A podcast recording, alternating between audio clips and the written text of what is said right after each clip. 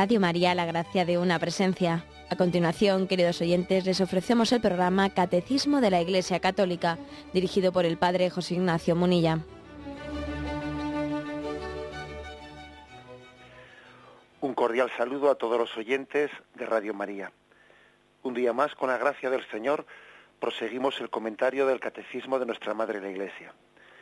Estamos en la parte final del credo, en el artículo de creo en la resurrección de la carne. En concreto, entramos en el apartado que dice la resurrección de Cristo y la nuestra, revelación progresiva de la resurrección. Leemos el primero de los textos y lo comentamos. Dice el 992. La resurrección de los muertos fue revelada progresivamente por Dios a su pueblo la esperanza en la resurrección corporal de los muertos se impuso como una consecuencia intrínseca de la fe en un Dios creador del hombre, del hombre todo entero, alma y cuerpo. El creador del cielo y de la tierra es también aquel que mantiene fielmente su alianza con Abraham y su descendencia. En esta doble perspectiva comienza a expresarse la fe en la resurrección en sus pruebas los mártires eh, macabeos confesaron esta fe en la resurrección. Ahora vamos a leerlo. Bien, pero aquí la primera afirmación importante es que eh, la, fe en la resurrección, como otros aspectos también, ¿no? pues no fueron, o sea, no fueron revelados eh, desde el primer momento al pueblo de Israel como, un, como un catálogo de verdades teóricas, sino que el pueblo las fue descubriendo poco a poco en su en su peregrinación. La revelación es progresiva, esto es importante que lo entendamos. La revelación es progresiva y en Cristo tiene el culmen de la revelación. Por lo tanto, no nos escandalicemos pues porque, porque en los primeros estadios de la revelación pues podamos encontrar revelaciones, o sea, concepciones en el Antiguo Testamento que no sean plenas. Igual que Jesús eh, dijo aquello de se os dijo ojo por ojo y diente por diente, pero yo os digo ahora. Es decir, Jesús está, Jesús es consciente de que la revelación del Antiguo Testamento era parcial, pues no, no era íntegra. ¿Por qué? Porque Dios no había querido descubrirse totalmente en el Antiguo Testamento. No, no es por falta de voluntad de Dios, sino porque eh, también el hombre no tiene la capacidad ¿eh? de recibir la revelación de Dios pues de una manera eh, íntegra instantánea, tiene que prepararse para ello. ¿eh? Igual que a un niño, pues antes de darle pues, pues la chuleta, primeramente le hemos dado la papilla. Y no sería capaz de digerir la chuleta si primeramente no hubiese digerido pues la papilla y no hubiese recibido pues la leche de pecho. Algo así también ocurre en la revelación. ¿eh? No hay que escandalizarse ni perder la perspectiva de que haya pues unos pasos intermedios hasta llegar al convencimiento pleno, ¿no? De la, de la fe en la resurrección y en otros aspectos. De hecho, pues eh, algunos, algunos especialistas y conocedores del Antiguo Testamento, pues mm, claramente reflejan y mm, también hemos tenido ocasión de hablar aquí de ese tema cuando hemos hablado de, de qué concepción había en el Antiguo Testamento de, de, las almas que habían muerto y estaban en el Seol. Bueno, eh, dicen los expertos en la, en la, Sagrada Escritura que por lo menos se conocen como seis concepciones distintas en las que en las que el pueblo de Israel fue poco a poco progresando ¿eh? en el más allá de lo que él creía del más allá de la muerte, hasta que finalmente pues ya clarificó su idea de la, de la inmortalidad del alma y de la resurrección al final de los tiempos. Eso poco a poco se va clarificando. Como digo, porque Dios también eh, tiene la paciencia para revelarse, la paciencia de que el pueblo de Israel vaya madurando. Y además también Em, además también porque es que Yahvé quiere revelar no como únicamente unas enseñanzas teóricas, sino que quiere que el pueblo de Israel llegue a esos convencimientos por experiencia propia. ¿Qué quiero decir con esto? Pues, por ejemplo, ¿eh? creo que un ejemplo vale más que, que mil palabras. Por ejemplo, mm, Israel llegó al convencimiento del monoteísmo, de que no había más que un solo Dios, pues no como una mera enseñanza teórica, dicha por un profeta, sin más, no, sino que ese convencimiento de que no había más Dios que Yahvé lo fue adquiriendo en contacto con la realidad, en contacto con su historia. ¿eh? Al principio, cuando, cuando el pueblo de Israel ve cómo Yahvé les saca de apuros y les guía, em, ellos van diciendo, ¿qué pueblo hay que tenga un Dios como el pueblo de Israel? Nuestro Dios es un Dios eh, más poderoso que los dioses de otros pueblos. Y va avanzando la revelación y su convencimiento se hace más fuerte hasta el punto que dicen, pero ¿cómo que más fuerte que otros dioses? Es que no hay más que un solo Dios. Los demás son dioses, de, son hechura de manos humanas. Tienen boca y no hablan, tienen ojos y no ven, son ídolos. Eso, eso es, mm, son piedras, son metales preciosos, pero ahí no hay nada. Bien, pero a eso van llegando poco a poco por convencimiento, porque ven cómo Yahvé les protege, ven cómo Yahvé les guía, y, pasan poco a poco de, de tener la experiencia de que Yahvé es el principal de los dioses a decir, no, es que no hay más que un solo Dios creador de cielo y tierra. Dios, por lo tanto, tiene paciencia en su revelación, ¿eh? porque quiere que los convencimientos de fe no sean meramente enseñanzas teóricas, sino que se hayan llegado a ellas por una profunda experiencia. Bien, pues aquí con el tema de la resurrección pasa algo parecido. Lo que ocurre es que mm, en ese progresivo crecimiento, ¿no? al más allá de, lo que ocurre el más allá de la muerte, eh, ellos van pasando del convencimiento de que si Dios fue el que creó en los cielos y tierra, si Dios fue el creador del hombre entero, cuerpo y alma, el creador de cielo y tierra, pues evidentemente Dios no se arrepiente de lo que ha creado. Y Dios no crea y no ama para luego eh, dejar de o hacer desaparecer aquello que ha amado. El Dios Todopoderoso, el que creó de la nada, Él tiene poder para recrear desde los restos mortales. Así pues, desde la fe en la creación se llega a la fe en la resurrección. Y además también por una, por una conclusión bastante lógica, ¿no? Que es la conclusión de decir, si Dios ha creado al hombre por amor, ¿es que acaso, acaso Él se va a desdecir de ese amor, de eso que moldeó con sus manos, que moldeó con sus manos el barro de la tierra? ¿Dios se va a desdecir de lo que Él quiso y Él amó? No. Dios ama y esa alianza de amor no la rompe nunca. Por lo tanto, Dios recrea al hombre en la resurrección como un signo también de que esa alianza de amor permanece. Estas fueron un poco las, eh, las consideraciones lógicas que al pueblo de Israel le fueron, le fueron ir madurando, ¿eh? madurando en sus, en sus convicciones. Es, algo, algo hermosísimo, ¿no? Ver cómo las verdades de fe, de fe, tienen sus consecuencias lógicas y poco a poco, por lo tanto, se va mm, se va madurando en ello.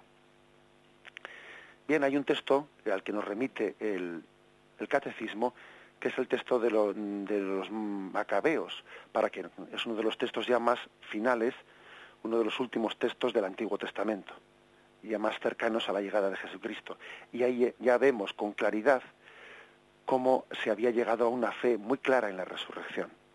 ¿Recordáis aquel suceso eh? en el que una madre y unos hijos son, son martirizados eh, por, eh, pues por, el motivo de que no habían querido ceder a la imposición de un rey malvado que les eh, obligaba a hacer unas prácticas contrarias a la, a la ley judaica.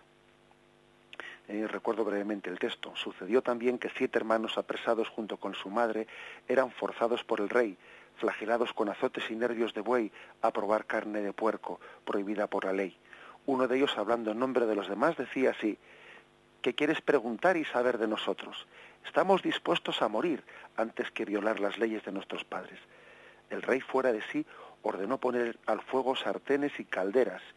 En cuanto estuvieron al rojo, mandó cortar la lengua al que había hablado en nombre de los demás, arrancarle el cuero cabelludo y cortarle las extremidades de los miembros en presencia de los demás hermanos y de su madre cuando quedó totalmente inutilizado, pero respirando todavía, mandó que le acercaran el fuego y le tostaran en la sartén. Mientras el humo de la sartén se difundía lejos, los demás hermanos junto con su madre se animaban mutuamente a morir con generosidad y decían, el Señor Dios vela con toda seguridad, se apiadará de nosotros como declaró Moisés en el cántico que atestigua, se apiadará de sus siervos. Cuando el primero hizo así su tránsito, llevaron al segundo al suplicio y después de arrancarle la piel de la cabeza con los cabellos, le preguntaban, ¿vas a comer antes de que tu cuerpo sea torturado, miembro a miembro? Él respondió su lenguaje patrio diciendo, no, pero ellos, por ello, también éste sufrió a su vez la tortura como el primero. Al llegar a su último suspiro, y fijaros cómo se está narrando una tortura cruel, al llegar a su último suspiro dijo, tú, criminal, nos privas de la vida presente, pero el Rey del mundo, a nosotros que morimos por sus leyes, nos resucitará una vida eterna. Es un texto, un texto maravilloso, un texto impresionante en el que la fe en la resurrección les hace capaces de afrontar ¿no? pues este, este martirio tan cruel. Incluso cuando van llevando uno por uno a todos los hijos, cuando llega el cuarto, ya en el versículo 14 dice, cerca ya del fin decía el cuarto, es preferible morir a manos de hombres con la esperanza que Dios otorga de ser resucitados de nuevo por Él, para ti en cambio no habrá resurrección a la vida. Aquí también no únicamente se cree en la resurrección, sino fijaros que se habla de resurrección a la vida y resurrección para la muerte eterna. ¿eh? Eh, recuerdo que en alguna ocasión alguno de los oyentes preguntaba eh, si, porque es verdad que puede haber algún texto en la Sagrada Escritura que parezca que hable de resurrección para la vida eterna, para, para la vida del cielo. Bien, también, por ejemplo, en este caso se, se matiza, ¿no? tú no resucitarás para la vida eterna, ah, distinguiendo en que se pueda resucitar para la muerte eterna o resucitar para la vida eterna en el cielo. ¿eh? Es decir, dicho nuestros conceptos claros, se puede resucitar para unirse con el alma en el cielo o para unirse, reunirse, ¿no? sustancialmente con el, con el alma, con la propia alma en el infierno. Bien, es un texto, por lo tanto, muy claro. Eh, había ido desarrollándose la fe del pueblo de Israel y llegó a este, a este convencimiento fuerte. Aquella madre, aquella madre fue capaz de decirles, yo solo sé que Dios os engendró en mi seno, dice esa madre. Fue un milagro de la creación. ¿eh? Yo, yo os concebí y yo, yo fui consciente de que en esa concepción Dios hacía un milagro de la creación en su seno en el seno de, esta madre. Bueno, pues si Dios os creó y creó, y infundió vuestra alma, ¿no? Dios, ella cree plenamente, esa madre les anima a sus hijos a creer plenamente que quien les creó les recreará en la resurrección. Un texto pues contundente que también se ve, eh, también el catecismo nos, nos sugiere otro del libro de Daniel, eh, en el que también se ve pues que cómo ha ido desarrollándose la, fe en la, en la resurrección. Es el libro de Daniel 12, 1, 13, que también pues eh, recomiendo para la lectura y quizás un poco por, por brevedad, etcétera, no vamos a leer eh, entero. Bien, vamos a tener un momento de reflexión y continuamos enseguida.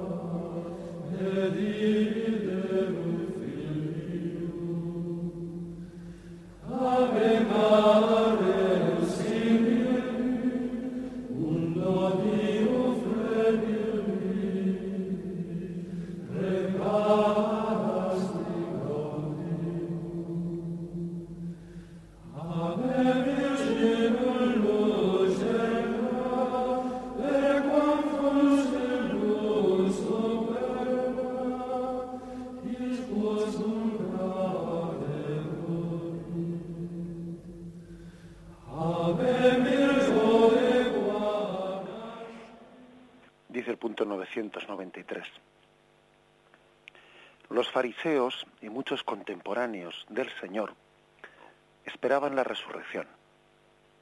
Jesús la enseña firmemente. A los saduceos que la niegan responde, vosotros no conocéis ni las escrituras ni el poder de Dios. Vosotros estáis en el error. La fe en la resurrección descansa en la fe en Dios que no es un Dios de muertos, sino de vivos. Hay un texto muy, muy interesante en, Hechos de los Apóstoles, capítulo 23, versículo 6, en el que aquí se nos hace referencia a él. ¿no?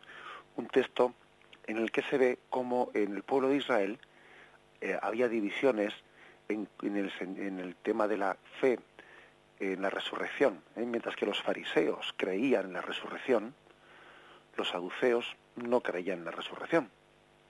Mientras que los fariseos creían en la existencia de los ángeles, los, los saduceos no creían en tal cosa. Digamos que los saduceos se habían quedado como con, en la primera parte de la revelación. ¿eh? Ellos habían quedado como en los primeros estadios de la revelación, pero no habían ido aceptando los libros que progresivamente, los libros sapienciales, etcétera, que, habían ido desarrollando esa revelación primera. Eh, por lo tanto, mientras que los fariseos habían ido porque ojo, eh, nosotros ponemos siempre la palabra fariseos mm, pues en un sentido negativo, pero vamos a ver, ¿eh? los fariseos estaban mucho más cerca pues de lo que enseñaba Jesús en muchas cosas que los saduceos. Ellos, ellos habían, habían ido aceptando, los fariseos, pues el desarrollo de, esa revelación a lo largo del Antiguo Testamento, habían ido aceptando los libros eh, sapienciales, etcétera, los libros proféticos, y entonces estaban mucho más abiertos, en teoría por lo menos, en cuanto a doctrina, estaban mucho más abiertos para recibir al Mesías que los saduceos. Luego otra cosa es no la, no la doctrina, sino otra cosa son las actitudes personales. ¿no? Bien, pero en este contexto digo, cuando a Pablo, que no olvidéis que Pablo había sido fariseo, ¿eh? había sido judío, pero además digamos de la secta de los fariseos, y muy celoso en el cumplimiento de la ley, de, eh, y, hasta el tal punto de que él había perseguido a Jesús pues por esa especie de celo farisaico, ¿no? Vemos cuando, cuando a Pablo le cogen preso, él con mucha astucia, como ve que el Sanedrín, que le está juzgando, está, está compuesto en parte por fariseos, en parte por saduceos, porque el Sanedrín era como la asamblea de Israel en la que estaban representados pues todos los, eh, los bueno los sectores de Israel, ¿no? Y entonces Pablo, con esa astucia que, Jesús nos dijo que la tuviésemos, ¿eh? que Jesús nos dijo, ser sencillos como palomas, pero cautos y astutos como serpientes, eh, Pablo poniendo en práctica ¿no? esa astucia también que el Señor nos dijo que tuviésemos, dijo, esta es la mía. Aquí veo yo que hay fariseos y que hay saduceos, me están juzgando, no sabía Pablo cómo salir adelante en ese juicio que le estaban tramando por ser cristiano, y entonces hay un momento en el que Pablo contesta, no sabía, hermanos, que fuera el sumo sacerdote, pues está escrito, no injuriarás al jefe del pueblo. Pablo, dándose cuenta de que una parte eran saduceos y la otra fariseos, gritó en medio del Sanedrín, hermanos, yo soy fariseo, hijo de fariseos, por esperar la resurrección de los muertos se me juzga.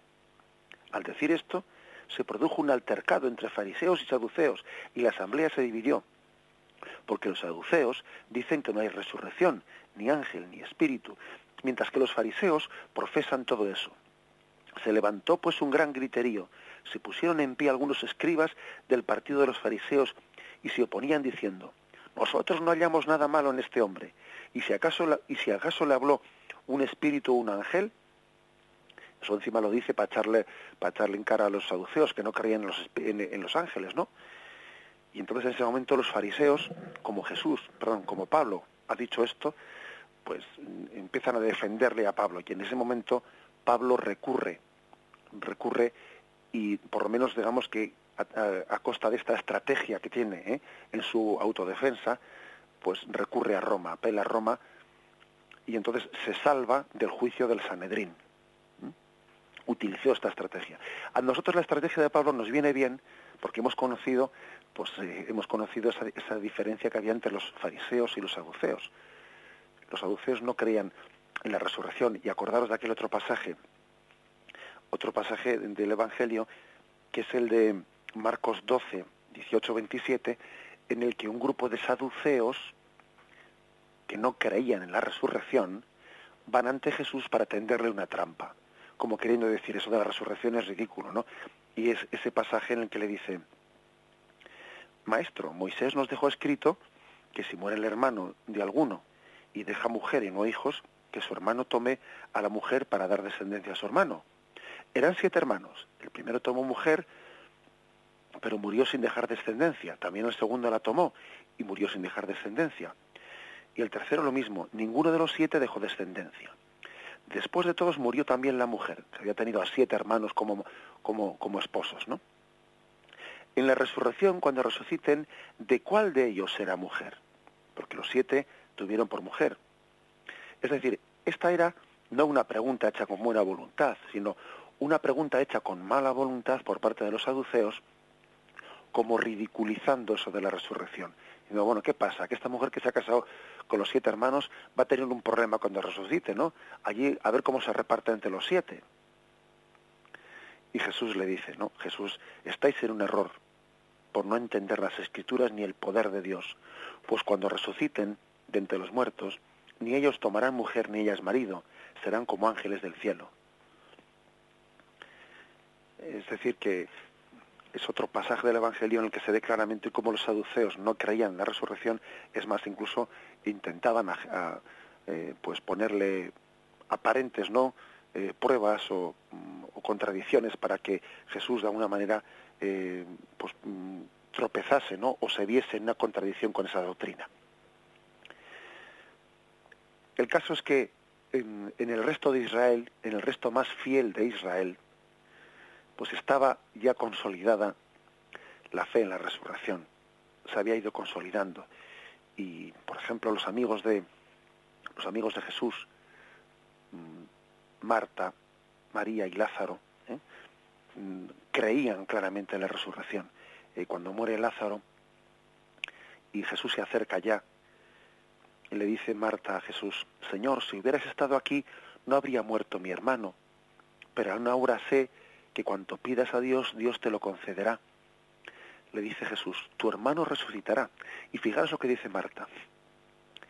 Le respondió Marta, yo sé que resucitará en la resurrección el último día. O sea que Marta creía en la resurrección en el último día.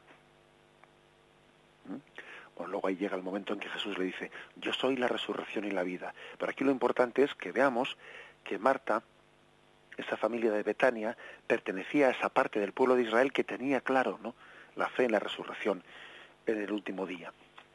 Había ido pues no avanzando la, la creencia en el pues en la resurrección y eso ya estaba bastante maduro ¿eh? en el pueblo de Israel.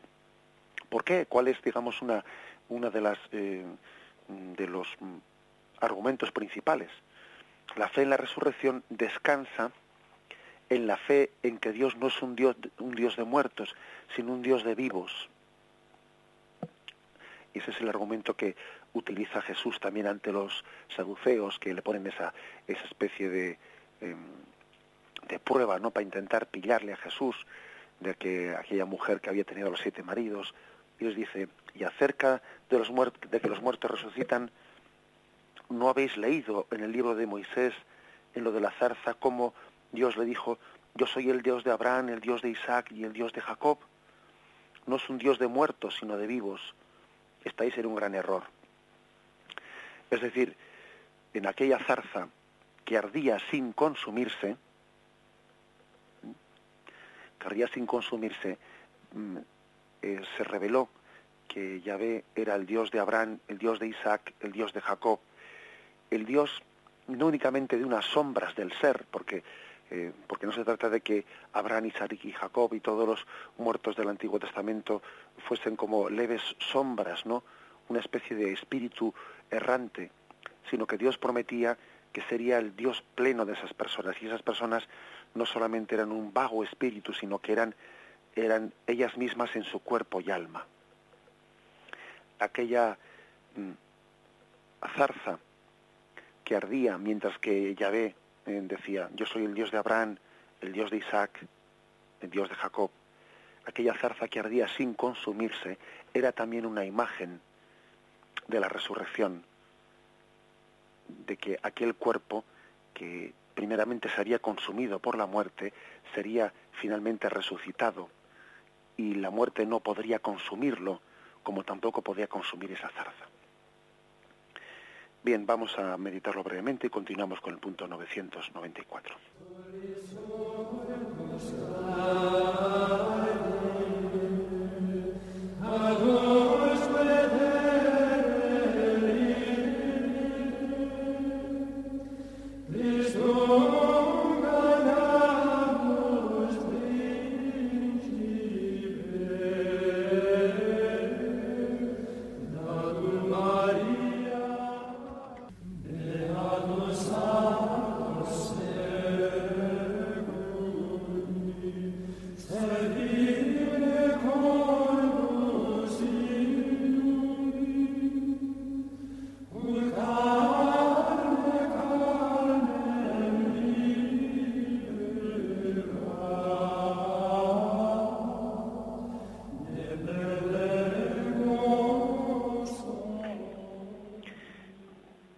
El punto 994, después de que se nos ha descrito pues cómo ha habido una evolución en el pueblo de Israel en la revelación del Antiguo Testamento, finalmente el punto 994 llega a decirnos pues cómo al llegar Jesucristo ya estaba eh, madurada no esa fe en la resurrección pero es que al llegar Jesucristo se liga la fe en la resurrección a la fe en la propia persona de Jesucristo.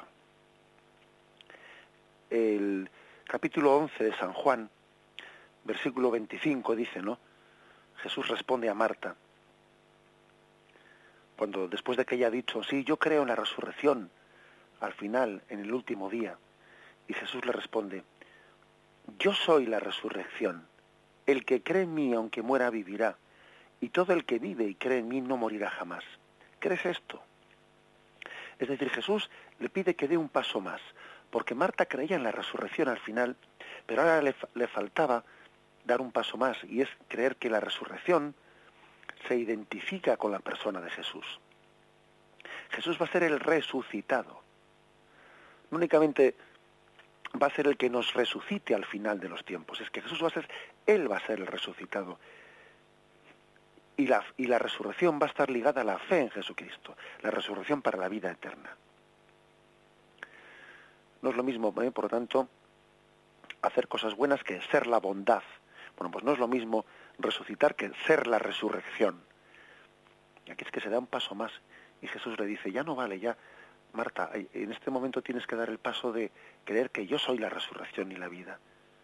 ¿Crees esto tú? Y Marta hace esa profesión de fe. Sí, Señor, yo creo hay un paso más, pues, importante, un paso importante en esta, ¿eh? en, esta profesión, en esta confesión de fe. Y también se nos, se nos remite al texto de Juan, capítulo 5, versículos 24 y 25. En verdad, en verdad os digo, el que escucha mi palabra y cree en el que me ha enviado, tiene vida eterna y no incurre en juicio, sino que ha pasado de la muerte a la vida.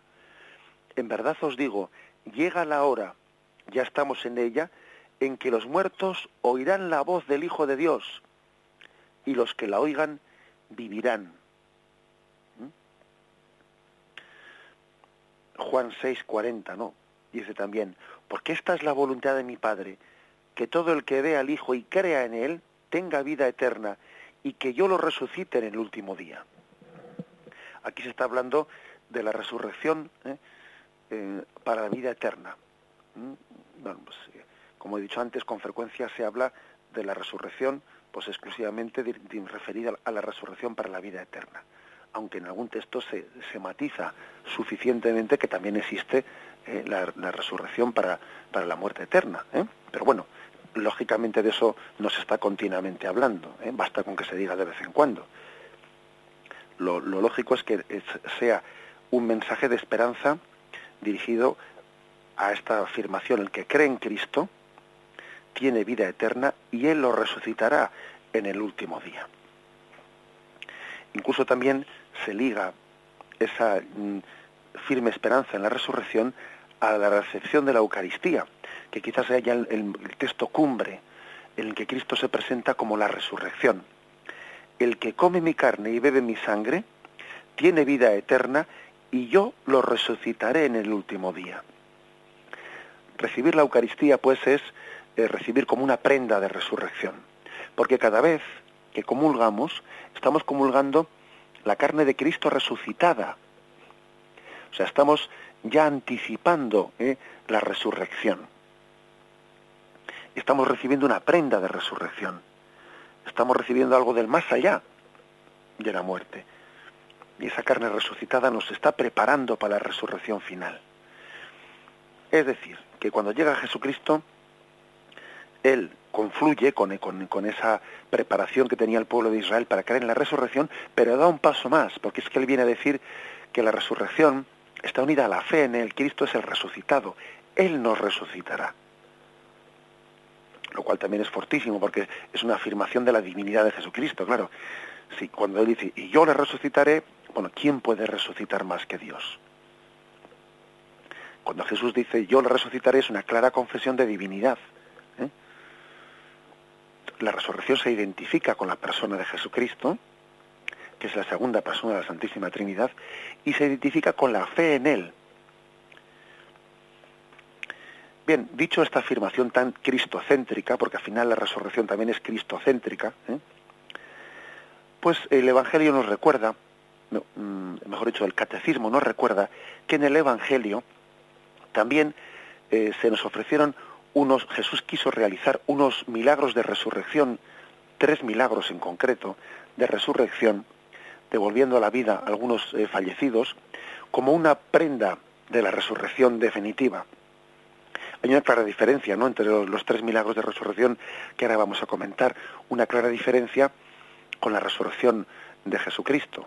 Y es que la resurrección de Jesucristo es una resurrección a la vida eterna y la resurrección de Lázaro o la de la hija de Jairo, etcétera, pues son unas resurrecciones que son a la vida temporal, o sea, que volvieron a la vida temporal y al cabo de unos años volverían a morir, claro.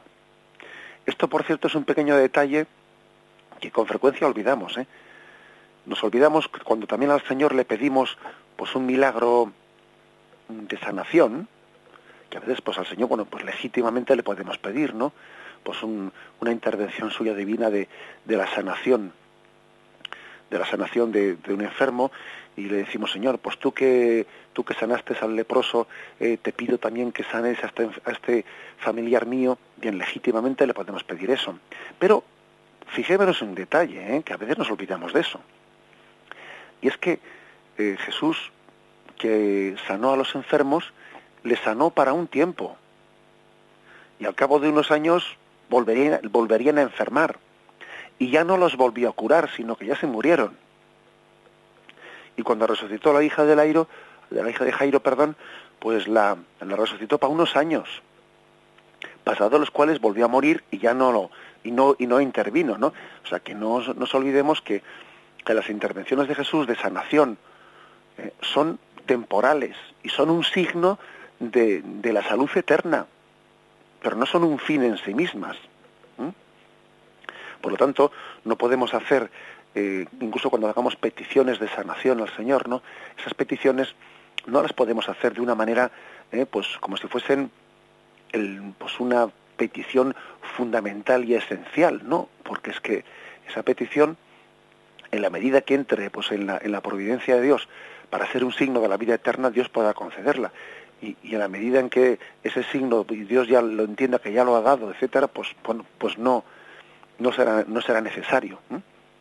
Eso es un detalle que a veces se nos olvida, ¿eh? porque lógicamente el Evangelio no cuenta la historia de esa persona que fue sanada y cómo años más tarde volvió a enfermar. Eso no lo cuenta, pero evidentemente ocurrió. La prueba es de que ya no están aquí.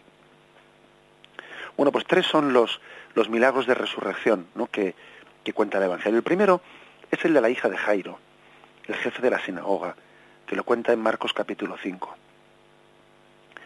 Y es, mm, es un milagro que impactó mucho, pues porque claro, el, el jefe de una sinagoga era un hombre muy conocido, un hombre que por otra parte estaba ligado a toda la religiosidad, ¿no? Pues de tradicional de Israel.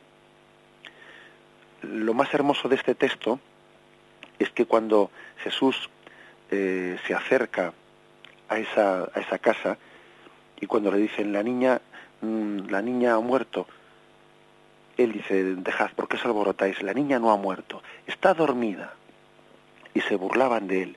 Pero él después de echar fuera a todos toma consigo al padre de la niña, a la madre y a los suyos, y entra donde estaba la niña. Tomando la niña de la mano le dice, Talita Kumi, que quiere decir muchacha, a ti te digo, levántate. La muchacha se levantó al instante y se puso en pie. Digo que es hermoso que este texto ha tenido tal fuerza, ¿no? En la comunidad cristiana, que cuando le transmiten la noticia eh, ya llega tarde Jesús porque tu hija ha fallecido. Y Jesús dice esa frase de, esta niña no ha muerto, está dormida. Digo que tan, tal fuerza ha tenido esta palabra de Jesús que los cristianos, desde esta palabra de Jesús, hemos llamado en dormitorios al lugar en el que depositamos a los, a los muertos. Porque no sé si sabéis que la palabra cementerio tiene esa significación. La palabra cementerio tiene el significado de dormitorios. La palabra cementerio viene del griego koimeterium, que, que significa dormitorio. Fueron los cristianos los que cambiaron una palabra anterior en la que se les llamaba necrópolis, ciudad de los muertos, ¿eh? así se llamaba al lugar el que se enterraban los muertos, las necrópolis, ciudad de los muertos. Pues bien, los cristianos, especialmente los cristianos griegos, cambiaron esa palabra y en vez de necrópolis, ciudad de los muertos, por, esa devoción a este texto de la resurrección de la, hija de, de Jairo, llamaron coimeterium, es decir, dormitorio, y después se tradujo esta palabra en latín como cementerium, lugar de los muertos. Esta niña no ha muerto, duerme. Para nosotros la muerte es un dormir. Y la, y, la dormición es en la espera, ¿no? Todo, todo aquel que duerme espera despertar. Nosotros velamos el sueño de los muertos, esperando su resurrección. ¿Mm? Es hermoso esto, velamos el sueño de los, de los de los que están durmiendo. Es un velar, un cuidar, igual que también nosotros cuando alguien está durmiendo, ¿no? Pues eh, respetamos eh, ese, ese descanso suyo, también respetamos el descanso de los que duermen esperando la resurrección. Es hermoso este texto, porque nos hace entender que ese eh, que este, este momento intermedio, ¿no? hasta la resurrección final, es un momento en el que velamos el descanso, el descanso de quienes están durmiendo esperando la resurrección.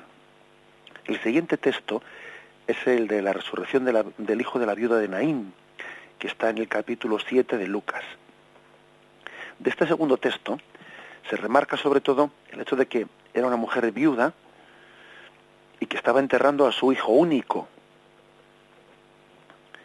Bueno, lo cual, como nos podemos imaginar, remarca pues un drama, ¿no? El drama de la soledad. La mujer era viuda y estaba enterrando a su hijo único. Al verla el Señor tuvo compasión de ella y le dijo, no llores, tuvo compasión, dice de ella. Y acercándose tocó el féretro. Los que lo llevaban se pararon y él dijo, joven, a ti digo, levántate. El muerto se incorporó y se puso a hablar y él se lo dio a su madre. O sea que es un milagro de resurrección en el que se remarca mucho la compasión de Jesús ante la soledad del corazón del hombre porque es verdad que para nosotros la muerte es un drama de soledad. Y en, medio de ese drama de soledad, Jesús también promete la resurrección y da, dona la resurrección para consolar la soledad del hombre. Y se lo dio a su madre, dice.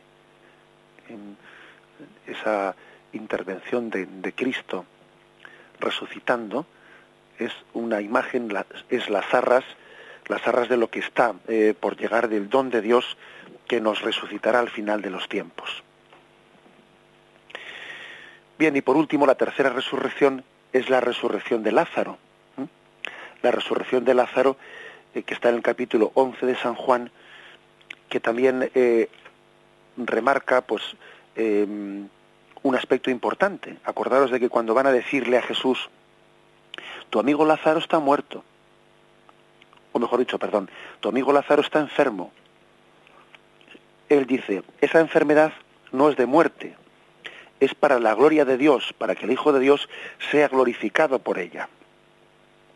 Jesús amaba a Marta, a su hermana y a Lázaro. Cuando se enteró de que estaba enfermo, permaneció dos días más en el lugar donde se encontraba. Es decir, que lo curioso de este texto es que cuando a Jesús le, le anuncian de que su amigo Lázaro estaba enfermo, no sale corriendo para curarlo, sino que allí permanece dos días más. Y de hecho en esos dos días se murió. Y de hecho después Marta parece que le reprende a Jesús que haya tardado tanto en venir. Si hubieras estado aquí, no habría muerto mi hermano. Pero es que Jesús había dicho, esta enfermedad, esta enfermedad, esta muerte es para dar gloria a Dios.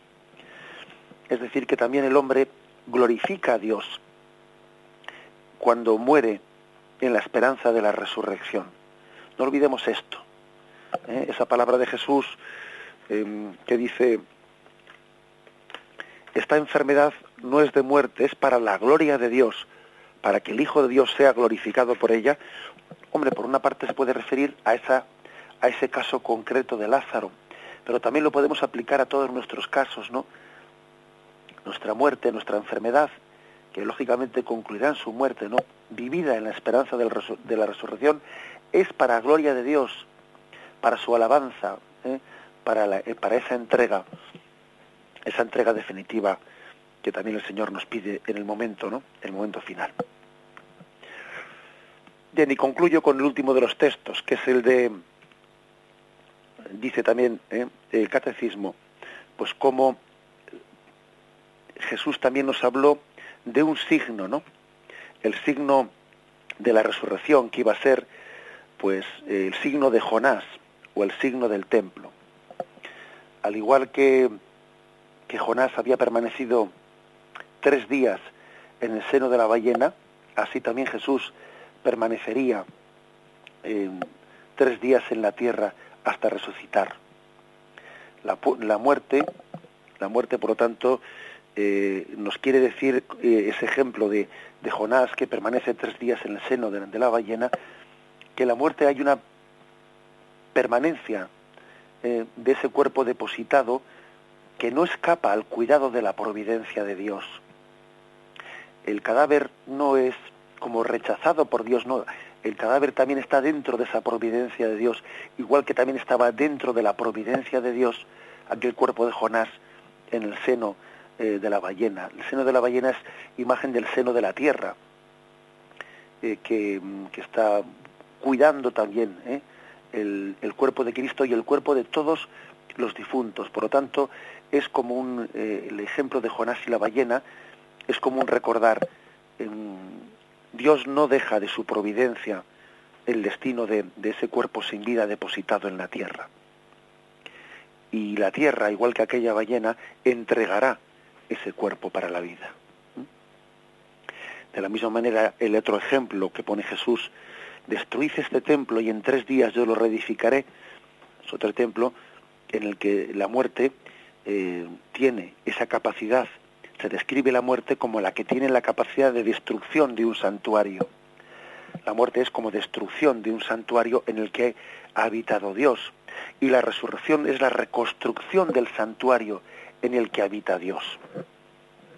La resurrección es presentada como la reconstrucción de un cuerpo que es templo del Espíritu Santo y que en él habita Dios.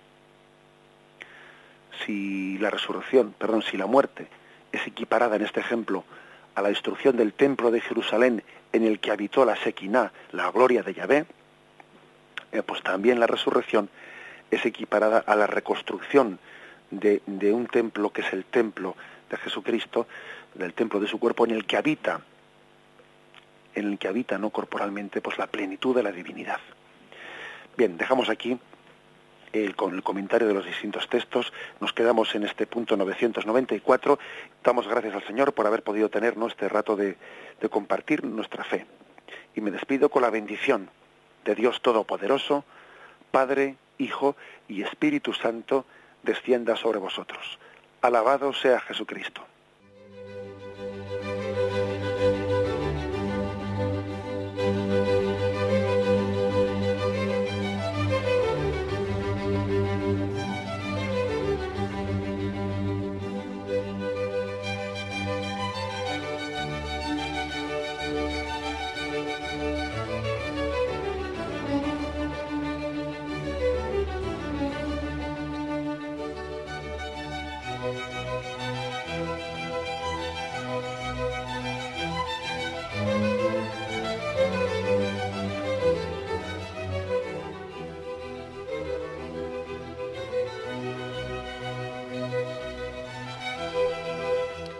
Y hasta aquí, queridos oyentes de Radio María, han podido escuchar el programa Catecismo de la Iglesia Católica, dirigido por el Padre José Ignacio Munilla.